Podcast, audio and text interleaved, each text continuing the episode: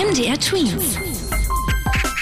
Dein 90 Sekunden Corona-Update. In Sachsen ist heute der Schulunterricht wieder angelaufen, allerdings nur für die Abiturklassen und unter strengen Hygienebedingungen. So wurden Pakete mit Masken und Desinfektionsmittel für 50.000 Schüler und 20.000 Lehrer zur Verfügung gestellt, damit die sich zusammen auf die Abiturprüfungen vorbereiten können. Jüngere Klassen sollen aber weiterhin zu Hause bleiben. Seit heute dürfen auch Geschäfte wieder öffnen, zumindest die, die kleiner als 800 Quadratmeter sind, also nicht größer als drei Turnhallen zusammen. Allerdings sind die Regelungen in den Bundesländern unterschiedlich. Während zum Beispiel in Nordrhein-Westfalen auch große Möbelhäuser jetzt wieder geöffnet haben, müssen bei uns die hier noch geschlossen bleiben. Zu sind weiterhin auch Restaurants und Hotels.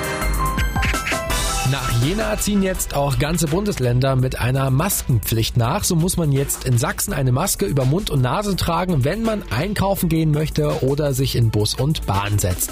Eine ähnliche Regelung gibt es nächste Woche auch für Mecklenburg-Vorpommern und Bayern. Genutzt werden sollen Alltagsmasken, die man auch selbst nähen kann. In Ordnung sind auch Schals und Tücher. Medizinische Masken sollen bei den Ärzten und Pflegern bleiben.